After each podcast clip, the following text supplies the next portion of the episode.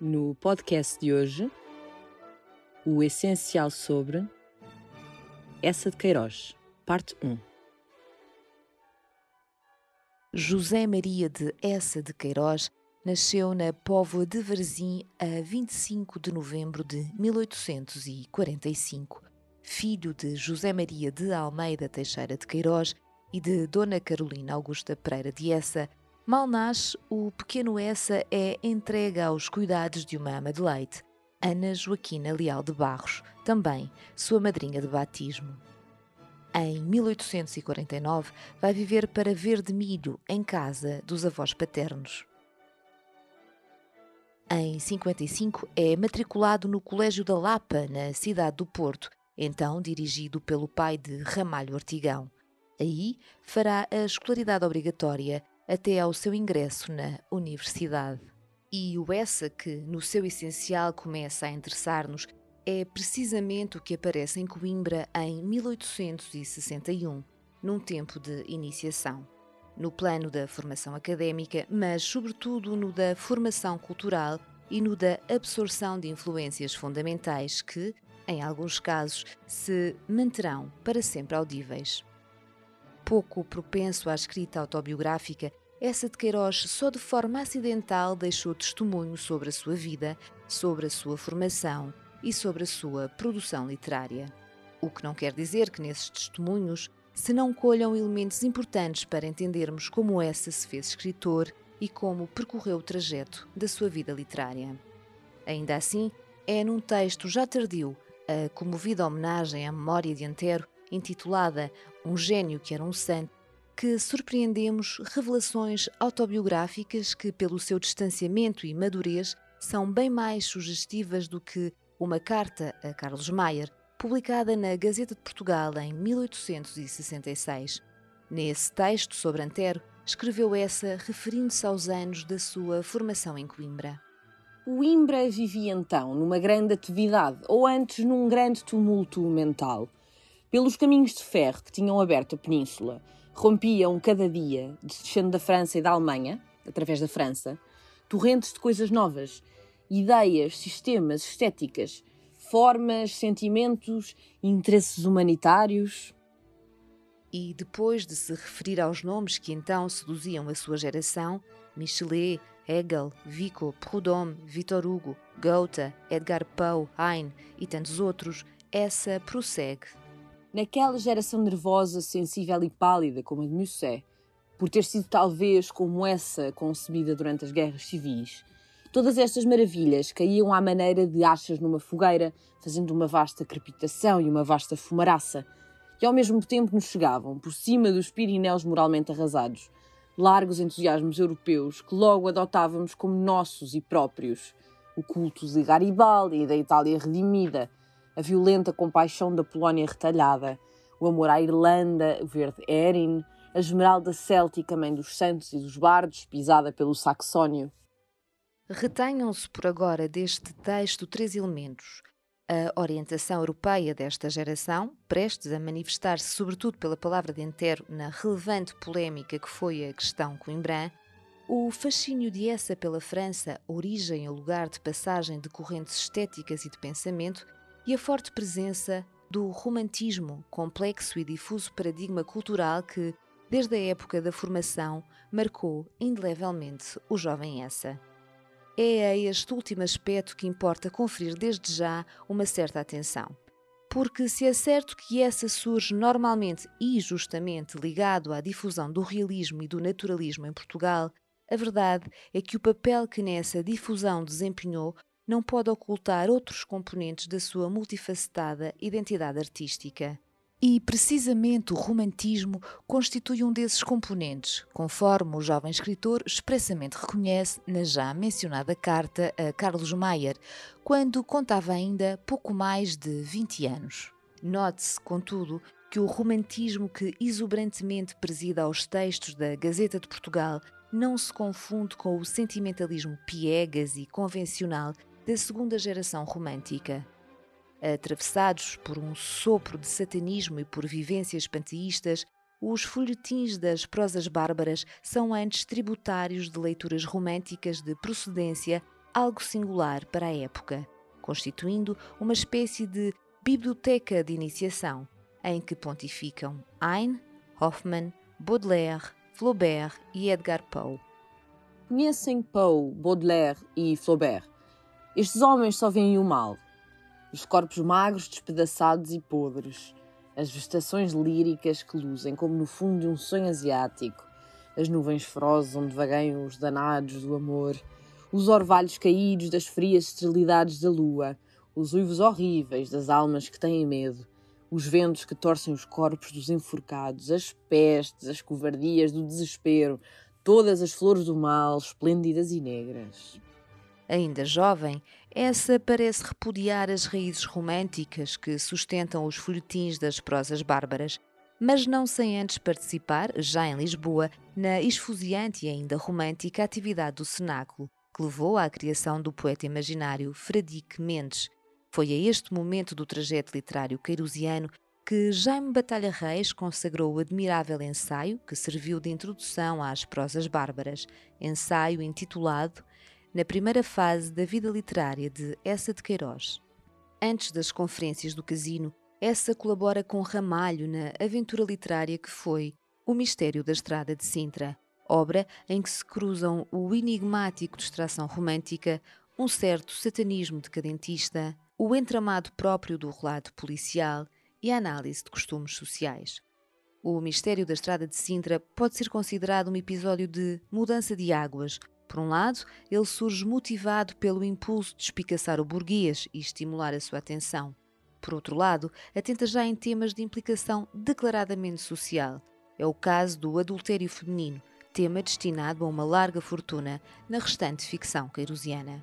É pela confissão de uma personagem feminina que surge no romance uma reflexão sobre o adultério como resultado da ociosidade combinada com a deletéria influência do ultrarromantismo. Perante uma existência doméstica tranquila, assegurada por um marido prosaicamente honesto e trabalhador, que faz a mulher? Aborreço-me. Logo que ele sai, bocejo.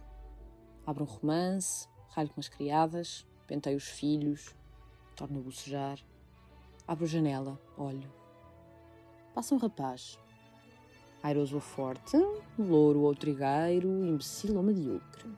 Olhamos-nos. Traz um cravo ao peito, uma gravata complicada. Tem o cabelo mais bonito que o do meu marido. O talho das suas calças é perfeito. Usa botas inglesas, pateia as dançarinas. Estou encantada. Sorriu recebo uma carta sem espírito e sem gramática. Enlouqueço. Escondo-a. Beijo-a, releio-a e desprezo a vida. Manda-me uns versos, uns versos, meu Deus! E eu então esqueço o meu marido, os seus sacrifícios, a sua bondade, o seu trabalho, a sua doçura. Não me importam as lágrimas nem as desesperações do futuro. Abandono probidade, pudor, dever, família, conceitos sociais e os filhos, os meus filhos, tudo, vencida, arrastada, fascinada por um soneto errado, copiado da Grinalda. Nestas palavras, anuncia-se o essa das farpas e do empenhamento realista, que no ano decisivo de 1871 se envolve nas conferências do Casino sob liderança de Anter de Quental. Nelas, essa de Queiroz toma a seu cargo a apologia do realismo flubertiano e porrodoniano, a que, tanto quanto se sabe, não faltava mesmo uma componente determinista. Que é, pois, o realismo? Ter-se-á essa interrogado na sua conferência. Para essa, não é simplesmente um processo formal, é uma base filosófica para todas as concepções do espírito, uma lei, uma carta de guia, um roteiro de pensamento humano na eterna região artística do belo, do bom e do justo. A sintonia deste projeto com os romances dos anos 70 é evidente e também com o conto Singularidades de uma Rapariga Loira. Antes deles, contudo, e de certa forma preparando-os, acontece a aventura das Farpas, de novo com Ramalho Ortigão, em 1871 e 72. As farpas, depois reeditadas em 90 com profundas alterações e sob o título ameno de Uma Campanha Alegre, são, antes de mais, um conjunto de folhetos de publicação periódica onde essa e Ramalho fazem a crítica dos costumes da sociedade portuguesa com o intuito de a espicaçar, levando-a a, a corrigir-se. Com as farpas, essa como que prepara a sua ficção realista e naturalista. Nelas surgem temas sociais trabalhados em termos que remetem para os romances que estão para vir. A condição social do clero, o parlamentarismo, a literatura, o teatro, a educação, a condição da mulher, o adultério ou o jornalismo são os mais destacados desses temas. Essa, entretanto, começa um projeto profissional que o levará a viver no estrangeiro por muitos anos, em Havana, em Newcastle, em Bristol e em Paris, postos consulares que o escritor ocupará entre 1872 e o final da sua vida. De certa forma, o abandono da atividade das farpas, que Ramalho Ortigão continua sozinho ainda por alguns anos, tem que ver com a necessidade de traduzir a crítica da sociedade portuguesa num registro próprio e autónomo, sobre o signo do romance, como grande género de que o realismo e o naturalismo carecem. É no estrangeiro, com efeito, que essa escreve os seus dois romances naturalistas, O Primo Basílio, em 1878, e O Crime do Padre Amaro, em 1880, este último objeto de três versões no decurso de um laborioso e sofrido processo de escrita. E é também porque, com exceção de algumas estadias, está ausente Portugal que essa se vai convencendo das dificuldades de uma empresa que exigia observação atenta da realidade, o que a breve trecho levará o romancista a uma inflexão do seu trajeto literário.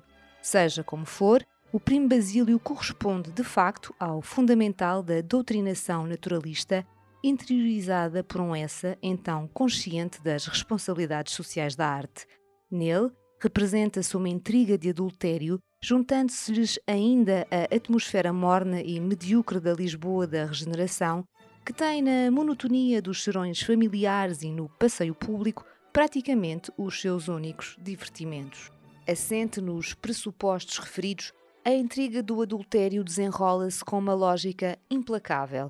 A ausência de Jorge, a chegada de Basílio, a intensificação das suas visitas, a consumação da ligação e os encontros no paraíso são os eventos que pontualmente traduzem uma intriga cujo desenlace se adivinha. A partida de Basílio, assustado com a chantagem movida por Juliana, a personagem mais complexa e socialmente marcante do romance. Assim se abre uma segunda linha de intriga, distinta da do adultério, que, na sequência de incidentes vários, conduz à morte de Luísa, uma morte que se ajustava à necessidade moral de punir a adulta e morigerar os costumes. Pode dizer-se que, do ponto de vista ideológico, o primo Basílio veicula uma mensagem de reprovação de atitudes culturais bem representadas em figuras como Leopoldina e Ernestino Ledesma. No que a Leopoldina diz respeito, deve notar-se que ela acentua na vida de Luísa um sentimentalismo doentio, patente nos termos em que a amiga da protagonista vive e comenta os seus oscilantes amores. Já a intervenção de Ernestinho traduz uma crítica ao romantismo e à sua influência deletéria. O dramaturgo traz, além disso, à ação do primo Basílio, um drama de sua autoria intitulado Honra e Paixão, que interfere, de certa forma, na ação do romance. Discutindo-se a questão do adultério feminino, Jorge pronuncia-se pela morte da adulta, contra a opinião mais complacente dos frequentadores do Serão Lisboeta, como o conselheiro Acácio ou Dona Felicidade, que advogam o perdão. Antecipa-se assim, através de uma inscrição da literatura dramática na literatura narrativa, o que mais tarde há de passar-se. Só que então, sabendo já do adultério da própria mulher, Jorge acaba por rever a sua posição, trocando a vingança pelo perdão. O trajeto realista e naturalista de essa de Queiroz refina-se com O Crime do Padre Amaro, romance longamente elaborado por essa.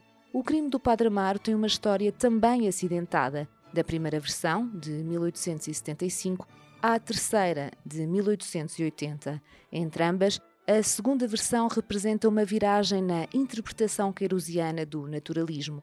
Superando a rigidez da segunda versão, essa recompõe a ação e atenua os excessos doutrinários que ela continha. A terceira versão do crime do Padre Amaro pode, pois, considerar-se uma obra adulta e amadurecida, como resultado da demorada elaboração a que essa submeteu o romance. Trata-se, como é sabido, da história de um padre sem vocação, levado ao seminário por uma protetora aristocrata, padre que é colocado em Leiria num típico cenário provinciano e beato. Em Leiria, Amaro junta-se aos padres que desfrutam de nefasto ascendente sobre a comunidade de beatas e devotos. Entabulando uma relação amorosa com Amélia, Amaro vê-se subitamente em dificuldades quando a jovem engravida. A solução encontrada para resolver o problema resulta apenas em parte. Amélia morre, a criança é entregue a uma tecedeira de anjos que supostamente a mata e Amaro parte, com algum remorso, mas sem punição visível. Reaparece em Lisboa em 1871, refeito e instalado no cinismo com que gera supremacia exercida sobre as beatas que dele dependem espiritual e emocionalmente. O crime do Padre Amaro procura demonstrar duas teses. A de que o sacerdócio sem vocação leva o padre à dissolução moral e a de que a fanatização religiosa da mulher provoca a sua destruição. Para que estas teses sejam convincentemente demonstradas, o narrador investe atenção considerável na caracterização dos dois protagonistas. Os capítulos 3 e 5 são-lhes consagrados, num e noutro caso, com incidência nos temas fundamentais que ao naturalismo interessavam: a persistência da hereditariedade, a influência do ambiente religioso e o temperamento sensual. Como se isto não bastasse, Amar não entra no seminário por escolha própria. Nunca ninguém consultara as suas tendências ou a sua vocação. Impunham-lhe uma sobrepeliz. A sua natureza passiva, facilmente dominável, aceitava como aceitaria uma farda. Com a caracterização de Amélia, estão em causa componentes psicofisiológicos que hão de orientá-la para uma ligação com Amaro. Crescendo entre padres, Amélia habitua-se a estabelecer com eles uma relação que é, antes de mais, física, mas, para além disso, a da imagem de um Deus como uma entidade ameaçadora e punitiva. Amélia vai aprendendo a transferir para os padres a sua devoção religiosa. A isto vem juntar-se o temperamento sensual e a vivência de uma atmosfera cultural de sentimentalidade ultra-romântica. Tudo concorre em Amélia para um entendimento e para uma vivência da religião como espetáculo e como prática material de contornos sensuais e não espiritual. Estão, deste modo, e bem de acordo com uma lógica naturalista, criadas as condições para que o encontro de Amar com Amélia resulte na ligação sentimental que a intriga concretiza. As premissas descritas são, entretanto, reforçadas pela ação perniciosa de um conjunto de personagens secundárias, padres e beatas, que envolvendo os protagonistas, de certo modo estimulam os seus comportamentos.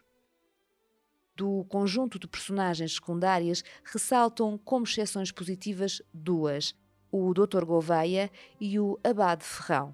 O primeiro representa a figura do médico racionalista e anticlerical, agindo e pensando com inteira liberdade.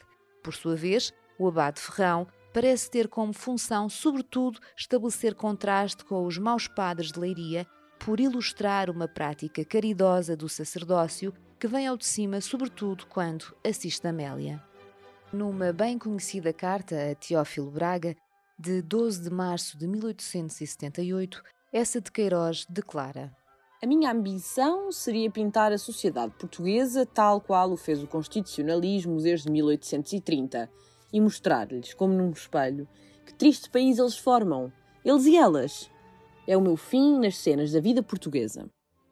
Os projetados 12 volumes das cenas da vida portuguesa, ou cenas portuguesas, ficaram por escrever, pelo menos enquanto conjunto articulado. Delas ficaram os títulos dos Maias e da Capital, e a sugestão de que a ilustre Casa Estarreja e História de um Grande Homem escondem provavelmente a ilustre Casa de Ramires e o Conde de Abranhos.